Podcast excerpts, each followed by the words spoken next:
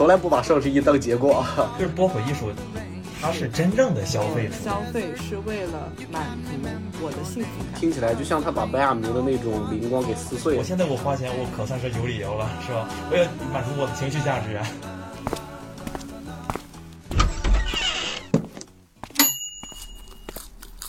大家好，欢迎来到达达旅社。今天是我们的双十一特辑，耶，非常开心。这次双十一特辑，我们就准备和大家聊点不一样的。聊点什么？又来不一样的。是，探索这种未知也是我们的天性。咱说好的输的，说好的输的，说好的输，下一个，下一个，下一次我们就下次一定，下次一定。呃，其实你们之前双十一有没有是就是说买过什么东西，或者是那种就是守着点儿然后去买东西的这种体验？估计 Victor 可能会守着点儿买不久。那倒没有，那倒没有。我这几年的消费，我秉持一个背向而驰啊，就是别人买我就不买，从来不把双十一当结果。我要买东西的双十一全部买完，双十一的时候啥也不碰，基本上吧。那我们这期没什么好聊的，就这样吧。虽然我们自身并没有这种特别强烈的消费的欲望，但是我们观察别人，观察我们身边的人，我们还会发现很多很多人，他确实他就会有这些消费的习惯，甚至不只是双十一、双十二，还有六幺八各种节日，反正有有这种。我之前买的还挺多的，我记得我是昨天刚刚用完了，刚好是上一个双十一，就是一年前买的一个粉饼。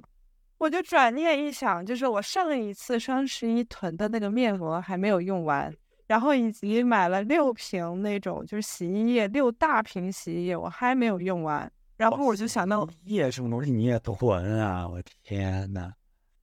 洗衣液、手纸，然后洗脸巾或护肤品，护肤品都是好几种，比如说粉底，然后粉饼，然后还要去抢那个什么面霜。最奇怪的就是防晒霜，就是我抢了四瓶防晒霜，我到现在只用完两瓶。哎呀，其实双双十一就消费主义而言，还蛮多可以去聊的。然后刚好就是我上周不是做了一个我们的那个版画工作坊，然后版画工作坊里面当时就去做那个丝网版画的时候，从安迪沃霍就是他的画，然后开始入手，因为他本身就是一个波普艺术家嘛。怎么说呢？也是跟当时的那个消费主义有一点沾边儿，然后我就想说，哎，能不能就是以他为一个引子，就是跟大家正好来聊一聊。我记得他当初好像就是应该是用版画做了一个什么罐头，还有一个那个那个马列梦露，然后就一张图，然后复制成好几张，整个一一整个连版，然后大量复制那个玩意儿，是吧？对对对对，做的那个金宝汤罐头。然后呃，基本上现在就是，比如说大家去 MoMA 或者去美国，然后那些博物馆看都会有。他当时就是好几个小画布，然后每一个画面都有一个不一样口味的这个口味的。对对，没错。比如说什么番茄呀，什么鸡茸蘑菇汤什么的这种。然后他向大家就展现一种，就是其实艺术它可以是身为一种产品，然后去广泛的去传播的。这一点呢，其实在当时是一直被广受批判的。大概是二十世纪吧，二十世纪初那会儿，其实他们呃更大的一个主流文化就是抽象表现主义那会儿，就是呃像波洛克、康定斯基，然后还有呃康定斯基算，但是康定斯基好像稍微稍微晚一点点。然后就是罗斯科，因为哦罗斯科，呃波洛克，然后德库宁。罗斯科他们都是美国的那会儿的那个抽象表现主义的那几个大拿，甚至波洛克其实那会儿就是大家就会觉得他是一种天才般的艺术家。他的那个妻子叫做克拉斯纳，波洛克本身就是一个非常性格比较孤僻，然后很爱酗酒的这样的人，但他真的很天才。他当时其实在他的创作之中，更多的还是以自己的直觉以及行为，然后去做导向，然后去创作。怎么说呢？就是他认为，在那个时期的，呃，艺术那种以直觉为导向的这种行为的艺术，才算是一个真正的精英。然后那会有一种，就是我要打破你这种传统的游戏规则，像，呃，本雅明的那种以灵灵光为闪现的那种创作的模式，呃一直这样持续下去，我就要融入流行文化，让鉴赏艺术没有门槛。因为在那个时候，其实你去理解波洛克去看的时候啊，就看那个抽，包括去看罗斯科的那些，觉得好像我跟他之间会有一点距离，是有这种感觉。尤其是你刚刚提到一点，就是这个波洛克他自己的一个想法是，我不让那些本雅明所谓的那种古典艺术，呃，顶多算顶多到现代艺术到印象派这种看上去还算比较像的一批占为主流，我要融入流行文化。但我觉得越往后发展，它这个绘画的表现形式，它难道不正是一步一步在远离人们的那种日常的审美？它在融入了很多新的理念进去，反倒提高了人的一种理解的门槛？波洛克，然后像就反正后来说到表现主义的一堆吧，还有蒙德里安呀、康定斯基他们这群人的那些东西，他需要去用力去理解它。最后他理解的一个结果就是这个艺术家本身的一些想表达的一些理念。但如果这些理念艺术家他没有告诉观众，他是不是与我们的这种。理解当代消费主义，然后这种迎合市场的这种感觉，有有一点背道而驰。我刚刚说沿着白雅明的那个所谓就古典倾向，就是白雅明本身有点就是说以前的好，后来的就是现在当代的这种工业化的不行。其实白雅明已经是那一帮人里面批评的最轻的了，已经是。他还有一些呃算是暧昧吧，并没有说就是说只有古典的就可以啊，就是当代的都垃圾。他的他他还是挺挺挺暧昧的一个关系，他觉得现在的这种技术可以成为我们创作的另一个手段，就是说灵光是挺值得缅怀的，但是现在也不差，大概是这么个态度，没有特别凶的感觉。嗯，他倒是没有凶，凶的是安迪沃霍，他觉得我没有必要去所谓的去觉得只有高级的专业人士才能够理解，然后他就想要去打破那种艺术家那种天才式的神秘感。就他从来没有跟别人说过，说我的作品的含义是什么，或者说他也没有跟他的朋友说，就是他为什么而创作。但是他的呃作品基本上都是在跟消费主义有关系，比如说像广告，比如说像《买莲梦露》啊、毛大大呀这种所谓的能复刻的这种艺术品，其实在某种意义上也是一种商品。一般后面的艺术评论家们啊，像龚布里希，他们就会说，其实。像是安迪沃霍，他是真正的把艺术创作，或者是艺术家，就或者是艺术作品的这个重点，或者说他们的真正的灵魂，都归为了艺术家的思想。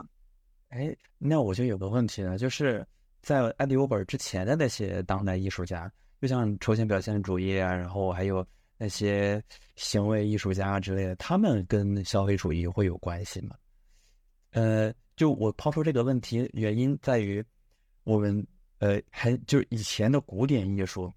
古典艺术、现代艺术，他们都是那种一个普通人都能够欣赏得了的，对吧？那到后来，他们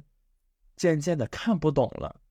你这你怎么能说它是融入了市场呢？就是越来越呃，就是这个绘画越来越接近二十世纪，它那种。理念的演进就越明显，然后到最后，它只是变成了理念的演进。然后我记得还有几个那个当代的那个画家，还有一些雕塑家，他们画出来的那个东西，就是或者雕出来那个东西，他如果不说的话，其实一个正常人是很难知道他是他要他想表达什么的。那他其实这个的话就是一种纯粹的理念了，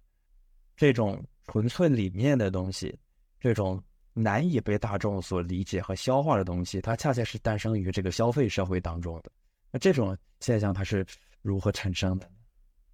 我觉得，如果呃这么去想的话，可能这跟当时的就是哲学发展也有关系。不过啊，我觉得像刚刚有一点我有注意到，就是其实，在早期，也就是我们就拿安迪沃霍，因为是波普艺术嘛。我们拿波普艺术往前推，就当一个节点往前推之前，其实大家对于理解现代艺术，因为我们现在聊的是现代，不是当代啊。就他大家对于现代艺术的理解，其实还是有些门槛的。不是说对于现代艺术，是对于可能对于抽象，就对抽象的东西去理解，或者我刚刚说的这种，就是行为绘画这种东西是有门槛的，是可能没有办法完全的深入进去。我举一个例子，就比如说，如果你会弹钢琴的话，那么你对于呃钢琴这种音乐，你会理解的更深入。就像我是会画画的，我去看波洛克的话，我就能感受到他是如何去喷那喷洒那些墨，然后去如何根据自己的行动或者是自己的胳膊甩多大的力度，他的那个呃墨会有多大的弧度，或者是深浅厚重，我是能就有一种什么呢？就是我看他的画，仿佛在看他如何去创作。但是如果你对于艺术，或者是你没有画过画，或者你根本没有触碰到就是这种丙烯颜料，因为你们俩之前也去画过画嘛，对吧？其实，当你去画过一次之后，你可能再去理解这一种就是由颜料这种媒介展现出来的这个艺术，你会更能就是身临其境一点。但如果你没有呢？这个对吧？这这个理解起来其实稍微还是有一点门槛。然后当我去看到那个时候，我就会感觉哇，他。虽然他不在了，但是他就在我身边在画这个画，所以这个就是所谓的这种行动绘画，也就是其实当时呃发展到抽象表现的时候，已经算是到一个极端了，就是嗯基本上嗯美国的那个现代艺术以以以当时的抽象表现为为傲的那种。哦，我其实渐渐的回忆起来了这个发展的历程，就波普艺术其实是最后的。然后，当时前面的那些表现主义啊，还有其他的那些那些看上去很抽象的一些流派，他们都是比较鄙视波普艺术的。就是波普艺术，它是真正的消费主义，它是真正的去把艺术品去跟消费打通，然后有用那种像安迪沃霍尔就把这些这个流水线上的工艺品，然后就一个一个复制出来贴到画上，然后有些人还画那种。那个海报之类的东西，然后把那个当做艺术品，那个是真正的消费主义。那前面的抽象表现主义，它它是一个，它可能是一个前奏，但是我觉得它跟消费社会的那个联系可能并不大。然后可能这也是为什么他特别鄙视后来的波普艺术。对对，他其实就是这样，他一直都在做这种就是模糊高雅艺术和普通商品之间的这种这种界限吧。而且他当时。呃，有一个做的很好的就是那个可口可乐，嗯，因为大家会觉得可口可乐，这就大家觉得如果总统喝了可口可乐，那么我喝可口可乐的时候，我也是总统。听起来就像他把白亚明的那种灵光给撕碎了。他为什么要撕碎它？就是说灵光的唯一性，就是你这玩意儿就一个。他们那么那么厉害的东西，他就一个，然后但是他波普那帮人，然后安迪沃霍尔搞的就是说，我把你这玩意儿复制出好多好多个，但是而且它不存在那个，我感觉好像是不存在那个所谓的唯一的真品，嗯，其他都是复制品。波普一会告诉你，这都不是，呃，都不是，哎，都这些都是真的，嗯，这个东西还更有意思，就是说你把它当成就是东西。那种唯一性就有点像那个市场的那个稀缺理论还是什么理论？就是说，食物以稀为贵，东西越少它就贵。但是它这个东西大批量复制了，好像便宜了嘛？它的东西应该便宜吧？应该比那些东西便宜。对，它其实一开始好像还还没还好，还没有那么贵，还没有那么贵。对，但现在好像也没有那么贵。我我我。你看跟谁比？主要是这个主要是感觉那个东西，就是从杜尚那个时候，就是就是杜尚他直接他就拿一个现成品嘛，他就开启了现成品艺术的时代。然后安利沃霍尔他还画了两笔呢，所以他算个开端吧，就是也不算是开端。他他其实做了一件非常，就是他连接了艺术品和商品这中间的这一些嗯各种微妙的一些关系。对。然后他同时还在讽刺这些东西，就他通过不停的复制，他还在讽刺他，对，是做的这个东西，难怪越来越抽象。嗯，他就走的就是这样的一个过程嘛。所以其实从这个角度上说的话，就是消费主义本身由安迪沃霍来实现，但其实消费主义在在很早，像马克思很早就提到这个，就去就去聊它了，聊商品吧，聊商品化是不是。对，反正就是马克思他在，哎，马克思是十八世纪的人，应该是对比对他们早。就是他那个时候其实是资本主义刚刚萌芽的一个时代，而且他那个时候，呃，跟恩格斯吧，然后恩格斯当时去英国工厂考察之类的，然后就看到了那那个英国工厂当时在资本主义刚兴起的时候的一些底层劳动人民的状况，就在那种情况下写出来《资本论》，我觉得就是这种思想家他厉害就在于他在这个事儿刚出来的时候，就可能其他人都看不到呢，然后他就有了这么本质的一些思考。然后我们今天那些呃那些新的左翼理理理论思想家也基本上都是在沿袭马克思的一些观点。对，他就提到了像那种商品关系啊、剩余价值啊，一一些这种很重要的概念。贫富分化呀什么的，是吧？就我之前看一个特别有意思的论文，因为就是从马克思往后这帮呃什么消费消费社会啊、制费制造消费者啊，还有最近新的那个什么什么消费主义工作新兴人的那本书啊，对对对，他们都在沿沿着一个路径在批判消费消费主义，但是呃，他们把消费主义跟消费改革是好像做了一个混淆，好像是差不多了，好像在他们的语境之下差不多了。然后我之前看那个论文，就是一个以色列大学的教授写的，他就他说，呃，很多人这种左派批评的就是过了，就是批评的不太对，就是说应该批评消费主义，但是不应该批评消费。然后他还特地拉了几个马克思的原文，就呃大概的意思就是说，呃，作为一个资本家，他应该最想他的他的工人们就是不要去消费，把你的时间除了睡觉、吃饭都拿来工作。你去消费，你去娱乐，你去花钱了的时候，你哪还有时间工作？我需要你给我打工啊！哈，他说，其实他的呃，像马克思的立场认为是说，我们打工人们或者是我们这些人们，我们应该去做一个有尊严的生活，我们应该去消费，我们就是让自己不要陷进那种所谓劳动就是光荣的某种陷阱嘛，那个那个资本主义呃资本主义之下这种语境的这种陷阱，所以说要要要呃要出去花钱，要去娱乐，让我们的生活充实起来。但是呃，马克思他自己可能后来也没有想到，就是就是这个商品过剩了，商品过剩导致了其就是呃后来的美国那段时间又是倒牛奶，又是把猪扔河里，就那段时间发现不消费不行，资本家们就光压制工人们压呃消费不行了，就是还是要他们消费，把这个东西拉动起来，这就成了一种消费主义了，因为呃。消费是去购买自己需要的东西，消费主义是别人让你觉得你需要这个东西。在我看来是这样的分化。因为刚刚呃，Victor 说那个呃，就是资本家的立场去看这个事儿的话，他会觉得你不想，你不能消费，你得来给我干活儿。你都去消费了，那谁还给我干活儿？那实际上，在一个消费主义的时代，尤其是在资本主义构建起来的这个。呃，社会风潮之下，那你作为一个个体，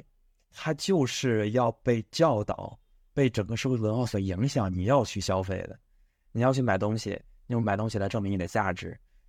然后，所以说，在这个社会里面，每个人都要去追求这个个性。但问题是，你作为一个资本家，你不想让他去追求这个个性，所以说，作为资本家而言。他既要让人们去追求这些个性，因为他追求这些个性，他去消费，那所以企业能做得起来。但同时，他又不想让他们去追求个性，因为这样他们才有时间来给自己工作。所以，这个东西是马克思提到了一个很根本的一个矛盾：你既要去激发个性，你又要压抑个性。所以，可能在这种矛盾的激发之下，那资本主义就有可能覆灭。那虽然最近看来的话，这个矛盾它会有所缓和。虽然就是，毕竟这个马克思说这个理论，它是一个逻辑推导，下去确实没问题。但是作为资本家来讲，他们也挺聪明的。就像他发现了牛奶，你得倒河里，不行，你不能老老压抑他，你得让他消费。所以他们就开始给员工增加假期、增加福利，然后来让这些员工觉得自己哎，活得还像个人样。然后就让他们更加安心的来给自己干活，这样的话不就一一举两得了吗？我这钱没少赚，你那边也觉得自己哎，觉得挺牛逼，是吧？觉得自己这个虽然是个打工的，虽然是个仆人，但是我照样能穿的跟我的雇主一样漂亮，对吧？我照样能喝可口可乐。这个这个事儿怎么那么像驴前面的那根萝卜呢？像啊，很像。他就外面认为那个萝卜你就能追到，然后你就去追了，然后你一圈圈就跑。那咱们到底是消费呢还是不消费了？这钱花还是不花的？你说？哎，有人就觉得这钱，有人就觉得这钱就是我得花，为什么？就是我花钱买自由。问题买得来吗？这位说。我们觉得他们买得来呀。反正我觉得，如果是我的话，我就我就愿意花，因为我最近有一个非常大的感触，就是我不是前上个月不是去听那个演唱会嘛？我听完了之后的第一个想法就是我要去赚钱。他的演唱会很贵吗？你要想看到本人，演唱会还是很贵的。你要买前排，前排很贵的。你看别的进不进呗，是吧？对呀，而且你往返的机票，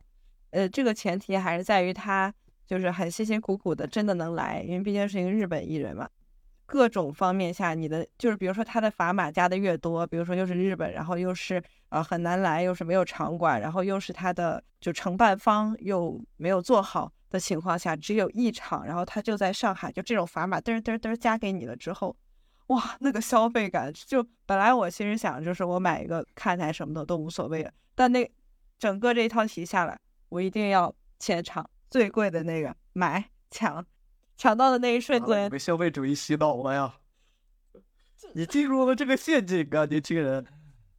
哎，走，就是买到了那一个瞬间的时候，我真的觉得我的人生圆满了。其实我觉得像这种，他就是花钱去买体验嘛。就今天年轻人也不能说年轻人，当代人花钱一个很重要的购买的那个东西就是体验。你买那个东西，它不能吃不能穿，但是你就觉得爽。然后那些资本家就把这玩意儿叫做情绪价值。现在这个词天天被提，前段时间特别火那个盲盒之类的东西，那就是一个情绪价值。还有那些小玩具。其实那些东西根本就不实用，然后你就是看着那玩意儿，很多人都买，你也想买，你就喜欢开盒那个惊喜，那你就去买啊。人生的意义就是在于体验啊，你这辈子没体验，天，活着干嘛呀？没错，完了被 PUA 到了，被 PUA 到了，我的天！我 PUA 我自己知道。你刚刚说这个东西就是购买体验，还有这个情绪价值啊！情绪价值这个词真的太流氓了，情绪都被赋予价值了，我的天！啊，我刚刚说你这个购买体验，我就想起我之前，呃，也就是疫情开放之后这段时间，我发现有特别多朋友圈有特别多的人会去看脱口秀，或者德云社，或者是类似的这些东西。我当时脑中的第一反应就是说，从什么时候开始，我们需要花钱买秀？因为你看脱口秀、看德云社这个东西去干什么？就就是高兴嘛，就是笑、看乐子，就是花钱。是为什么找乐子这个事儿，总是要花钱啊？你回想以前哈，你想要笑这个事儿，难道需要花钱吗？你倒退二十年，你小时候玩在街门口玩弹珠的时候不花钱的，你该高兴能高兴一晚上吗？那说明是那说明情绪价值这四个字已经深入人心了。是，而且还有一个很神奇的事情就在于，就是这群人。他首先啊，他可能看到别人在玩那个东西，他觉得好玩，他去买。然后这一部分人，他听到了“情绪价值”这个词，然后他越来越多人在谈论这个词，他甚至听到资本家在谈论这个词，就是说，他就给你提供一种体验，你就来花钱买这个体验就好了。我给你提供的是情绪价值。哎，他们认了，你知道吗？他们甚至觉得这是一件很时髦的事儿。我就是有情绪价值，我就是有这个情绪的需要之类的，我就花钱买这个。然后就感觉这个概念一旦出现之后，就更让他们去疯狂的去追求这个东西。在以前他没有的时候，可能你还觉得看一场演说哇好贵好贵。然后但现在，哎，他出来这个词儿了，就好像这个词儿就普遍化了，就所有人都有追求情绪的一个冲动一个目标。然后可能以前我没重视起来，哦，现在我发现了，原来所有人都有。这个概念都提出来，那我更要去追求啊！我现在我花钱，我可算是有理由了，是吧？我要满足我的情绪价值。我的天，这里现在的营销做的太好了！就最近什么 City Walk，你知道我喝酒还有一个 Drink Walk 啊，就边喝边走。我最近这些都尝试了一下，攀岩我也试过，然后 City Walk，然后什么呃，就是爬山，就是然后我去攀岩的时候，就就就前面几个难度比较低的爬起来其实问题不大，然后甚至他们都觉得我爬的特别溜啊，其其实都还好。就是我我当时的体验就是这玩意儿没有在家爬树的时候难，爬树小时候爬树掏鸟蛋的时候比那难的多，你知道吗？营销名词，把这些东西都神化了，其实就是一个你明明很普遍就能做到的事情，完全不需要花钱就能做到的事情，给它套上了一个名字之后，需要花钱。哎呀，对我还想起来前两天朋友圈有发那个线下躲猫猫，啊可以一看，我说这个玩意儿，这不就捉迷藏啊？哦，对，这不就捉迷藏啊？特别火这。个东西还有缴费，需要缴费去玩儿，我都我都惊呆了。就是捉迷藏为什么还要缴费？三十九块九吧，还是七十九块九啊？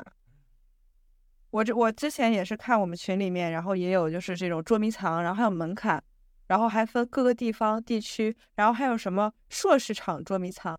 海归场捉迷藏，真的很离谱。离谱，太离谱！这玩意儿你捉迷藏，你说我神经跑的会比别人快是吧？我我第一次听到情绪价值这个词儿，你敢信吗？就是大家现在找对象都要非要非要给大家提供什么说啊，分手的理由是因为他没有办法给我提供情绪价值。我觉得，哎呀，我天呐，我这真的是让人感觉哦，意思就是说，纯把人当工具人了呗。哎，美国提供情绪价值，那你你的工具化看来还不够，你要再继续修炼一下。情绪本来一个抽象的东西，成为一个可以被锚定价值的物件儿。就是今天，尤其是在这个都市里面的这种年轻人，就是他们像我们刚刚说的那种 city walk，就是遛弯儿，还非得发明一个新的词出来。然后还有像近两年比较火的瑜伽，然后好像你现在你做个瑜伽之类的，哇，好很逼，很有逼格，你知道吗？很牛逼的样子。但实际上瑜伽这种东西，它是从印度传过来的，印度那边它是非常苦行僧的，就瑜伽这个事儿在那边它是让人苦苦修的，你知道吗？对，然后那边的人生活都很苦，然后对于物质什么的没有任何的追求，没有任何的欲望，我就修身养性我就够了。但现在传到这边来之后，哇，花钱去做瑜伽，还有拍个美美的照片发个朋友圈，说我在做瑜伽。这一种就是很像那种炫耀性的消费，就是我消费，我并不是为了干嘛，我就是为了发个朋友圈。包括你说双十一嘛，大家我记得去年我不知道我不知道最近了，就反正去年就是大家就不停的晒单，就说我的双十一花了多少，然后我清空了什么样的购物车，就都是类似这样的。就最近双十一搞的这个事儿，他们不觉得越卖越贵的吗？不是都说这个东西会提价吗？怎么还去买的？就所以说，这种就是这种炫耀性的消费，它所带来的基本上就是把本身商品的价值，或者说本身你想要做一件事的驱动的原因，基本上都是本末倒置，或者说根本你的目的就是为了炫耀而消费，或者说为了别人制定的一个呃概念，然后去行动这样子。我觉得他们那些人内心的活动肯定是想炫耀的，但是他们为什么非得在双十一这天买，或者是他们为什么要花大价钱去做一个本来不需要花钱的事儿？我觉得可能是因为那个事儿本身被某个东西被这个社会环境所赋予了一种过高的价值。就最近感觉，嗯呃，有一个风潮是年轻人开始不消费了，开始哦对开始穿破破烂烂的东西了，甚至就是你知道这个事儿，它它最大的吊诡之处就在于年轻人开始穿破破烂烂的东西了。这本身它应该是年轻人没钱了，经济下行了，他穿不起了，他自然而然衣服就破了，是一个这样的过程，是他不得不沦落至此。但是，一旦当这个事儿成为一个社会风尚之后，然后那些大牌的服装、那些时装秀就开始把他们的衣服做对做成一些很破旧的样子，呃，这剪些动物或者搞一些特别脏的一些款式之类的，然后把那些衣服再卖出一些很很贵的、很天价的一些价格出来，这完全就是本末倒置。这么当年的破牛仔裤然后，然后你会发现，其实，在这种消费社会的这个风尚形成的过程当中，这个事儿本来是什么的不重要了，重要的是这个事儿它有没有被被定义，被大家所共同的认可。它一旦被认可之后，它就变成了一个符号性的存在，然后所有人又开始去追求它，因为它是最新的、最时髦的，然后开始不断的追逐。就是就是他刚刚 Chris 讲的那个被被别人所定义的，他究竟是什么？就是抢夺定义权嘛。我们完全可以抢夺他的定义权。他说这是呃怎么抢夺？对对对，就就是抢夺定义权。这样，你为什么没法抢夺？是因为你只是一个个体，你当然可以去定义你自己，但是你没法定义社会，知道吗？就这个社会，对啊，这个社会包括人的，其实你再说大一点，我们的法律系统、我们的语言系统，它都在定义着你。我们为什么那些资本家他要造出一些词儿出来，就是用这些词儿去融入你的语言系统当中，然后进一步去定义你。然后当你被这些东西所定义了之后，你就没法，你你可能能意识到哈，我自己怎么悄悄的改变了。我他妈以前不爱花钱，为什么我现在一下子就被洗脑了？为什么买了那么一堆我不需要的东西？然后你就，但是你没法去反抗它，你知道吗？你你可以改变自己，你可以定义自己，但是你没法去让这个社会改变它如何去定义你，他还是那么定义你，你没法反抗。你反抗的话，你是在内在去反抗，而这个社会，它作为拉康口中的大他者，它有一个特性，就是它不可被同化，你只能受它的影响。你要么受它的影响而不自知，你要么就是稍微察觉到了一点自己被它异化的那一点点东西，然后你可以稍微改一下，你可以克制一下自己消费的欲望，但是你没法去反过来影响它。这个东西当然肯定不是说他控制我，再反过来控制他，这个东西不现实，也不可能。而且我们有一个基本的认识，就是说，我说的，呃，就是抢夺定义权，不是说我要让大多数人以我的定义标准来确定某个事儿，就是你自己确认就完了，就很简单嘛，就是就是你你就是比如说，就像咱俩刚刚说的，你双十一所有人都把它当购物节去买买买，你不买。这对我来说不是一个节日，因为我把它定义了。我说它是双十一啊，它就是一个购物节。我说它就是个十一月十一号，跟我一毛线关系没有。我在我的世界里，我确定了它是什么。然后至于我们是否会你刚刚说那个大他者的影响，这个我觉得肯定是会有。但是它不是我们不否认是每个人都会有，它是啊，对，一定会有。我们都知道一定会有，那你还反抗它干什么啊？就是你知道它会有。然后你觉得接受的你就认了，不接受的就啊，呃，选试图反抗一下子，或者是说选择性反抗是吧？就是整体的规避是不现实也是不可能的，但是我们可以有选择的进入某条轨呃轨道或者是路径，做一个我们相对来说这是还不错的事儿。我觉得这种思考完全没有问题。就是相当于我们向内观嘛，这个社会大环境是这个样子，我改变不了，我也无力改变，那我就靠我自己了。你们一群人在外边炫耀是吧？你们一群人挂着个名包，说哎，你看我多酷啊！然后你提着个草篮子，说哎，我这个跟你们一样酷，我甚至比你们更酷。是对，没错，没错，就是要的这个心态。所以就是有这心态，心态惹了就有问题了，就是一种心态的问题。那其实像这种思考方式，你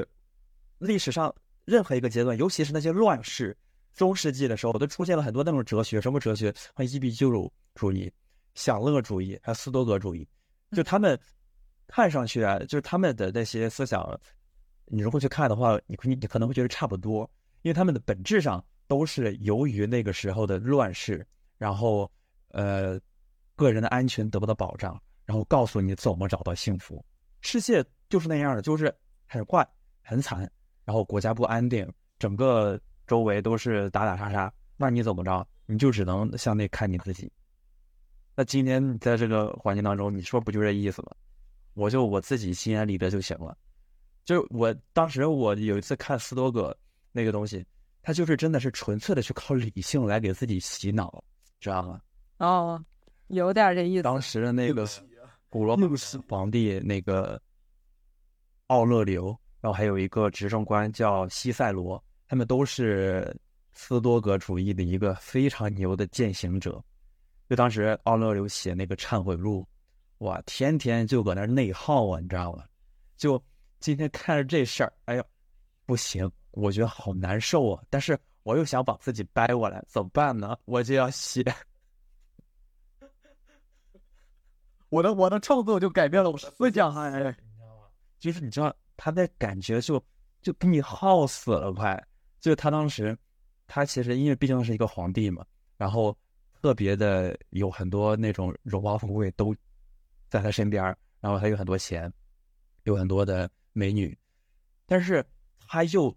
真心想依靠上帝，你知道吗？因为他就对自己真会特别罪恶，特别罪恶，就一天天搁那忏悔，然后到最后，反正就是耗到一定程度，在某一天，他在一个花园里面，他自己说他那个忽然之间听到了某个声音，那个声音在指引他走向上帝，然后那一刻啊，他就豁然开朗了，他终于给自己就是彻底的给洗脑成功了。但他这条路真的不好走，你知道吗？真的不好走。就他他是过了很久，就挣扎了很久，写了一本书出来。然后想想，你可以想象他那个时候，天天每天晚上就坐床头搁那想啊想啊想，我这一天干了啥？我这一天又没干人事儿，我到底我到底要怎么给我把这个事把把我这个事儿给圆过去，是吧？我这后人怎么看我之类的？反正最后他终于给自己洗脑成功了，但这真的是不容易。所以你自己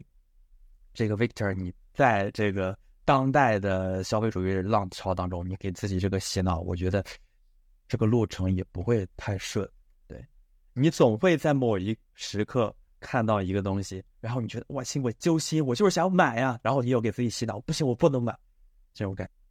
Victor 没有没有给自己洗脑，我作证。为什么呢？因为他陷入了叫做什么那个情情情绪价值的那个陷阱，因为他喜欢一个那个小女生，然后人家小女生就是就说想要呃吃好吃的什么的，Victor 在爱情面前他买单了，我不管。Victor，你给我解释解释。买那买，都不那其实价值拉满是为了一个更高的价值，然后抛弃了自己在原来一个比较低层次的水平上的某种某种操守吧，算是。因为在更高级的物质价值，也不能说物质价值，在更高层面的这个思想水平上看来，那我们之前说的那些都是不值一提的。什么这个什么这个节俭啊，这个爱情面前我就干了，我就干了这杯酒，就这感觉。我就买了这个单，你刚刚就跑偏了，我觉得，不是，不是说你你说我这个路会走的比较难哈，遇到某某些情况啊，我就买，是我想买，但是我又克制我自己不，我这有什么好克制的？我想买就买就完了吗？我这就不叫消陷入消费主义陷阱，是我觉得我想买，哎，其实这样的对这样的话，你确实很自洽，恭喜你，我赢了，爸，看我赢了。业的一件事情。其实我们刚刚聊到这个消费主义啊，就我们聊的绝大部分感觉都是这个消费主义怎么给人洗脑，然后你怎么在里面沦陷之类的。那实际上说到消费这个概念，它在最初的时候，它其实并不是像我们今天所聊到的这个给人洗脑，或者是有一个资本家出现，然后他强制你买他东西之类的。消费最初的时候，它就是你作为一个普通的人，然后你有需求去满足，你有满足自己某个需求的欲望，然后你就去做。然后我在准备今天这个播客之前，就稍微备了下课，就是本着福柯知识考古学的一贯的思路，我去对消费这个概念做了一下考古。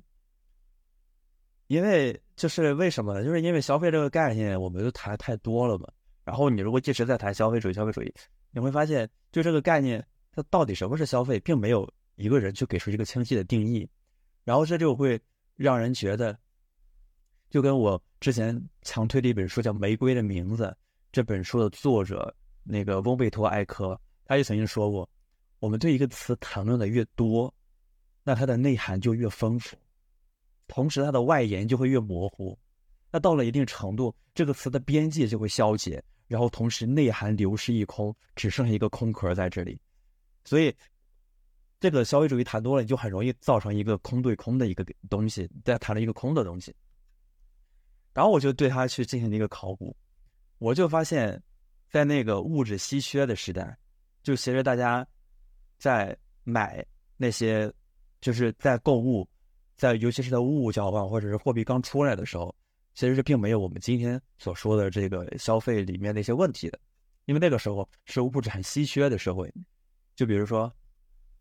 就在当时，就比如说你买一个东西，完了你就也没办法去拿到，你只能说跟人家互换，我有啥，我我我需求啥，我给你换过来。对，而且当时的话，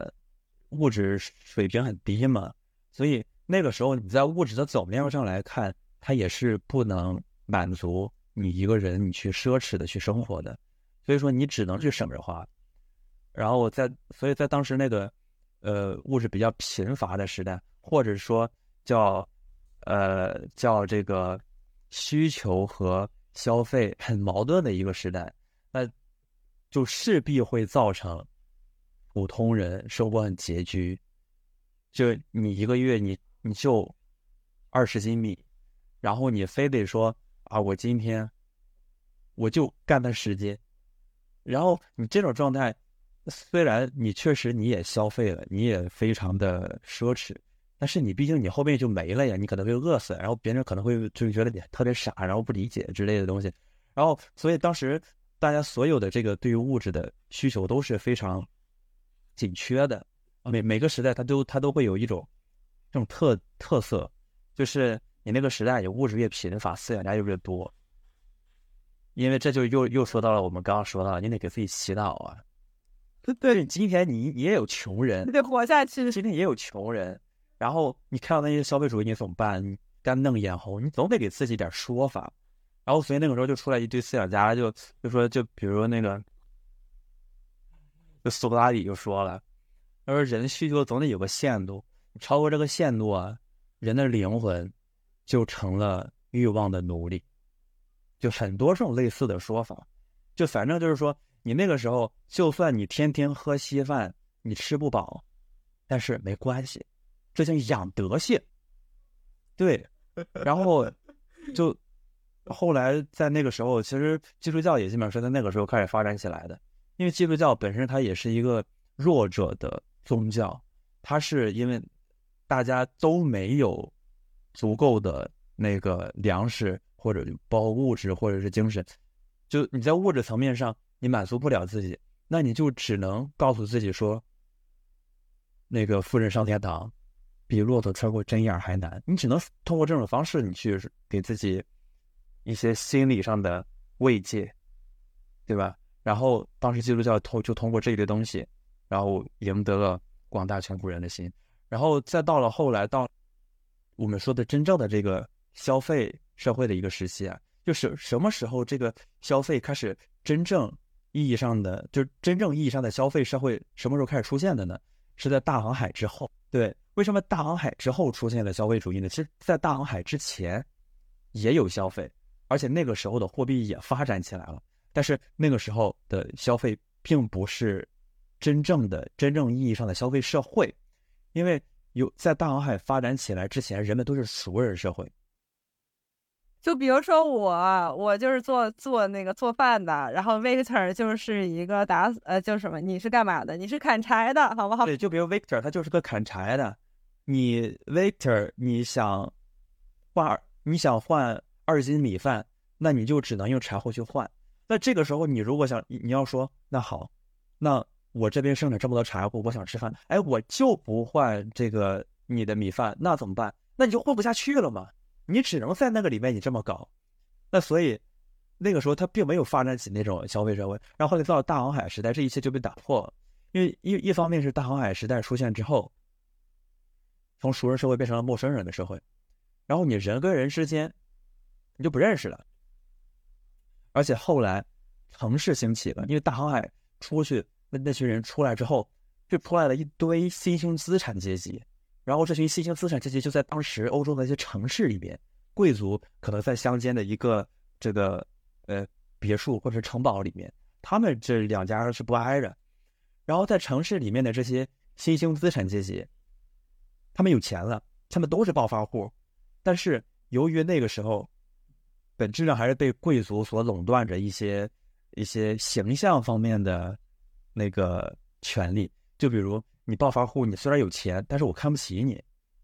因为你那些你在外边挣的，你这个祖上你没有名分之类的，所以那个时候那个贵族他对那个，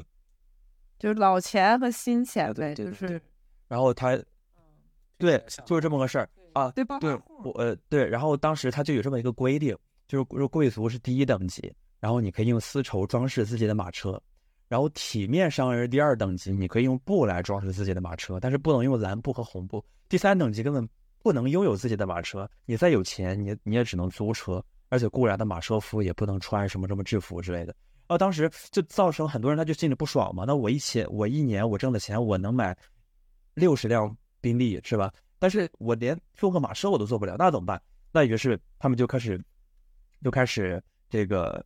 发疯，然后就开始疯狂的消费，因为你看这个时候他有钱，他想证明自己，但是你其他人你不能，就是你你被你这种证明自己的欲望被以前的贵族否定了，那你还又想获得承认，因为人都有获得承认的欲望，那所以这个时候嗯你就必须，你就只能通过消费来去证明自己。然后所以说那个时候的话，就是这个，你不是说我不能穿什么什么样的衣服，然后我不能开什么什么样的车，但是我就是要那个样子。其实这个时候那些新钱，他们心中的一个感觉就在于，我要模仿上层贵族，然后上层贵族你穿什么，我照样给你穿一样的东西。然后甚至当时还有一些那些评论家说，仅仅通过衣服来区分女仆和女主人是很难的，而且经常出现的情况就是女仆穿的比女主人还好，因为女仆的想要胜过女主人在外表的着装上面，所以那个时候就出现了一个人人 cosplay 的一个游戏。如果说只是我去模仿上层贵族，这还不足以催生消费主义，因为这个时候大家心里都清楚是就是欺骗，你不是真的那样，你你只是在模仿。真正让消费主义兴起的，就在于一个人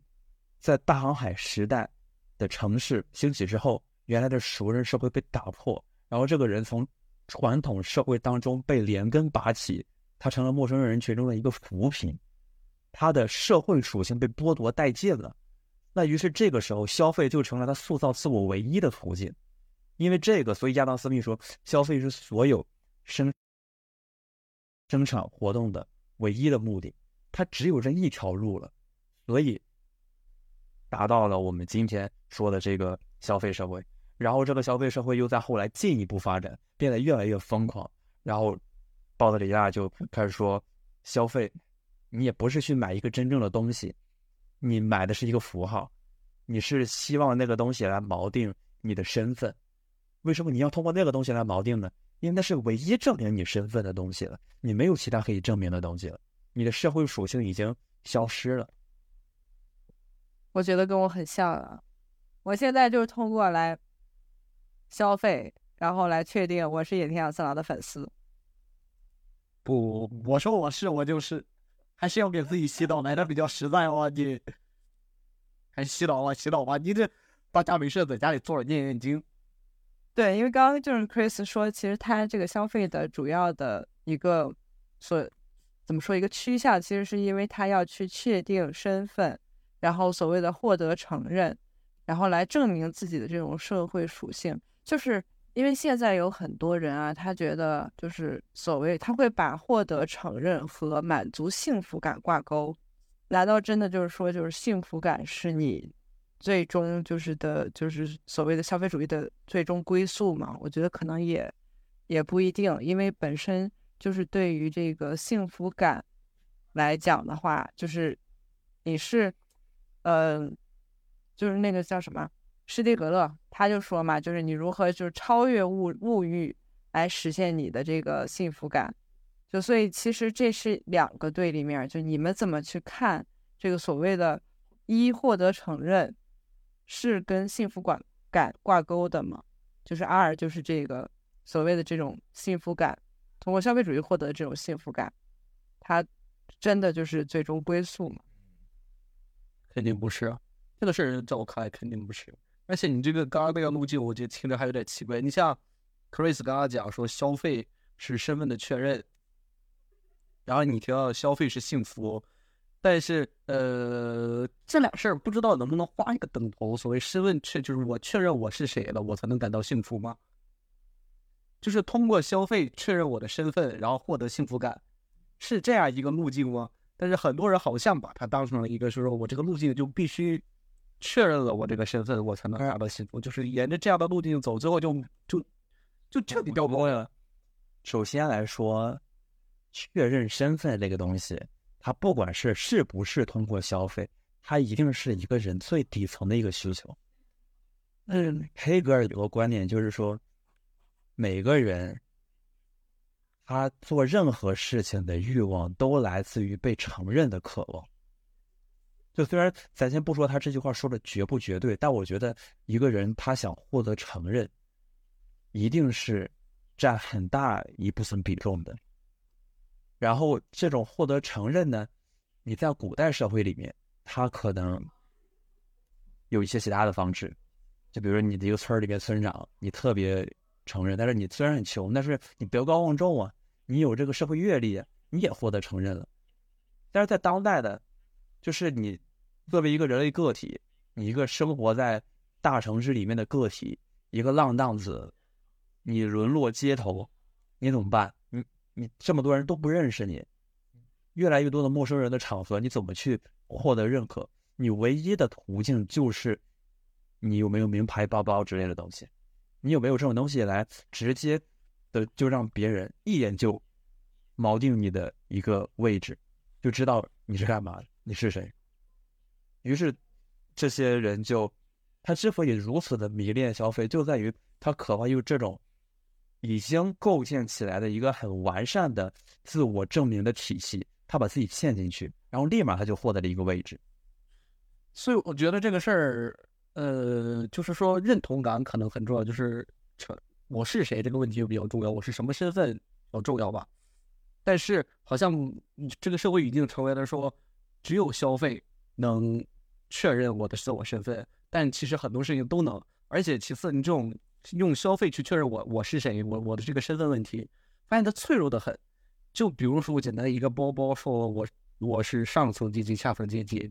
就是有钱人。像买糖豆一样，随手买了五五六个，然后穷人会紧衣缩食两三个月，花几个月的工资买一个，然后他们带出去。事实是，他们都试图通过这个身是是是这个这个东西，确定了自己的锚定自己的身份，但是太脆弱了，这个都太容易被打破，一定是脆弱的，就变得对呀，这不是刚刚已经说了吗？就是到就他其实 Chris 之前说的这个所谓的消费式的身份，它只是一个开端嘛。也就是说，大家真的再去讨论，再去反过来再去论证之后，再去延伸的时候，其实“消费”这个词它已经空了嘛，它已经脆弱了。对，所以说这个东西就很，既然它这么脆弱，风险这么高，其实往往就可以我们换个招儿。你身份那么重要，你换个招儿。是它的脆弱性来自于资本主义的脆弱性，来自于资本主义最根本的。那个脆弱性，就是这个事儿，你就是就比如说一个人，他买了个包，或者说这个某一个品牌他出了个新包，然后大家都都去买那个包，为什么那些呃奢侈品它要不断的去迭代，不断的出出新款？就是因为你这个包出了之后，首先第一批购买它的人肯定是那些有钱人，他们买了。然后那些穷人，他紧衣缩食攒了点钱，他紧接着他也买了。那像这些内心非常充满这种消费的渴望，想要试图通过消费这种方式去证明自己的年轻人越来越多，他们买的包越来越多。那最初一批买这个包的那些贵人、贵妇人，他跟后面这些土的掉渣的，但是又想证明自己的人，他不就分不出来了吗？所以他又需要去买新的东西，就是后面这群人他永远是在追逐，而前面那些人他永远是在制定标准。其实严格意义上来讲，前面那些人他也不是在制定标准，真正制定标准的人是资本家，前面那些人只不过是第一批被这个标准所受贿的人，他们进去了，然后他们觉得自我感觉良好，然后后面来进来人越来越多，然后他们就得赶紧跑啊，你不能在这儿停着。所以这是一个，这就是一个很脆弱的一个平衡，它根本就没有平衡，它就它它很脆弱，尤其是对于那些没钱的人来讲，他需要不断的去追逐，你知道吗？他本来就没钱，然后你这些奢侈品迭代的又这么快，他钱包就更没钱了，但他更没钱，他就更得买。这个东西这高低是有上限儿的吧？就是你的包，你款式再多，它是有上限儿的，迟早有一天会达到这样上限儿的。它没有上限啊，它它没有不断的会出现新的东西出来，你永远不知道新的东西是什么。是 City Walk，是情绪价值。是情绪价值。你两年前你知道 City Walk 这鬼东西会出来吗？你不知道，你你对对，没有上限儿，我觉得它是有上限儿的。你说，就是你你展开讲。你你先别管它有没有上限，就是它不是一个不断进步的东西，它不是一个像进度条一样不断往前走、往前走的东西，它只是在原地踏步，你知道吗？这个东西本身就是在原地踏步，它只是从 A 变成 B，从 B 变成 C，而 A 跟 B 跟 C 它们之间，你说那个包，它的样式变得更好看，它的那个料子会变得更加的珍贵，不是，它只是变了一个样而已。你甚至可能你用一个布包替换原来的真皮包都没没关系，你只要把后者卖出更高的价钱，自然会有人买，因为它只是一个符号而已。嗯，它就是一个赋予了流行的符号，再加一个“流行”两个字，哇，这个符号真的太吸睛了。听着好无聊啊，好没劲。我就想说，你们自己玩吧，我跳开，就是跳开赛道不追了啊，不跟你们玩儿了，老子去买麻袋去吧，我还是去买麻袋吧，麻袋是个我。我感觉对于我们当代的年轻人来讲，其实有一个麻袋就足够了，有一个麻袋加上一个丰满的心灵，一瓢饮、一箪食、一豆羹就足够了。就前两天还看到有人就是说尿素袋子装行李，以前会觉得在村里去上学的时候背个尿素袋子装行李是一个很丢人的事情，现在已经成为了一种时尚风气啊，人人都背背着蛇皮袋子去上学，哇，这不是一种不知道在哪里看到的说法。这这应该是谈不上是什么消费下沉吧？我感觉这种这种现象，一方面是我们现在经济本来就不行了，大家赚钱少了，然后然后躺平的越躺平的人越来越多，然后这一部分人反倒成了主流，于是你躺平你也没什么丢脸的。然后第二的话，可能是那个资本主义，尤其是消费社会，它发展到一定程度，可能自然而然就会出现这种现象，就会出现这种现象。对，可能它它也是其中，它也是像这个必要的一环，就像就像那个以前人们彼此追逐，如果说没到今天这一步，你可能会觉得那种互相追逐可能会一直追下去，一直追下去，直到追到资本主义啪轰然倒塌，对吧？然后马克思说的那些内在矛盾都应验了，然后都出来了，都暴露出来了，然后这些企业咔咔的就爆雷了，然后资金链就断了，人们也都不支持他了，全世界无产阶级联合起来，咔就给他推翻了，共产主义社会从此我就看到这风是吗？你可能会以为，感觉觉得这是一种，但先说先不说资本主义会不会推翻，但是就是感觉到今天这种，就是这个大家都不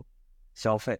就是绝大也不能绝大多数，就是越来越多的年轻人开始认识到这一点了。我觉得可能也是其中的一环。那说不定这一环过去之后，大家又哎又上去了，又上去了。又上去对对，又又又上来，又开始买起东西来了，又开始鄙视那些不消费的人了。说，哎呀，你你都都躺平，那不行，大家都得都得消费之类的。然后再加上国家这么，再加上可能某些某些这个企业趋势，是某些大趋势，可能就会说，又会带出来一些表征，比如说，人人都消费，我们社会才能更繁荣。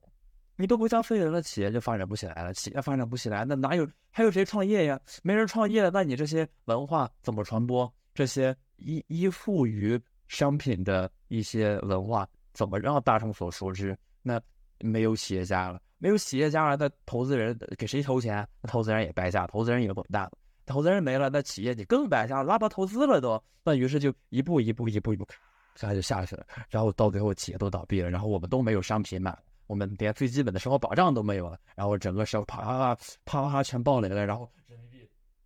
回到原始社会了。暴跌，一夜贬值，然后成了你花一个亿都都买不到一瓶牛奶那程度了，然后就真没了，然后就回到原始社会了，然后这些高大的写字楼里面，高耸入云的玻璃房子里面开始空无一人，然后然后各种基建设施开始咔就就被搞毁了，然后地铁开始杀人放火，然后就就成了原始社会，是吧？其实就就相当于到处离谱了，当然这这肯定是一个非常夸张的情况。然后资本主义它肯定会有一些措施来缓和这种东西，它它肯定不会达到那个，肯定不会等到那个最极端的状态里。就是现在很多人觉得消费自由是一种自由，是吗？就是或者 是啊，这难道自由难道不是吗？消费自由，消费自由，这难道不是一种你把一个小白鼠放到一个轨道里面，让让它往前跑，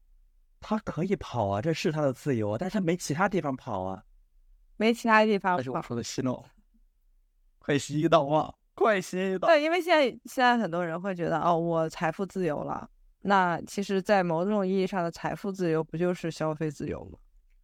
我觉得这两者可能还可以分开来看一下。财富自由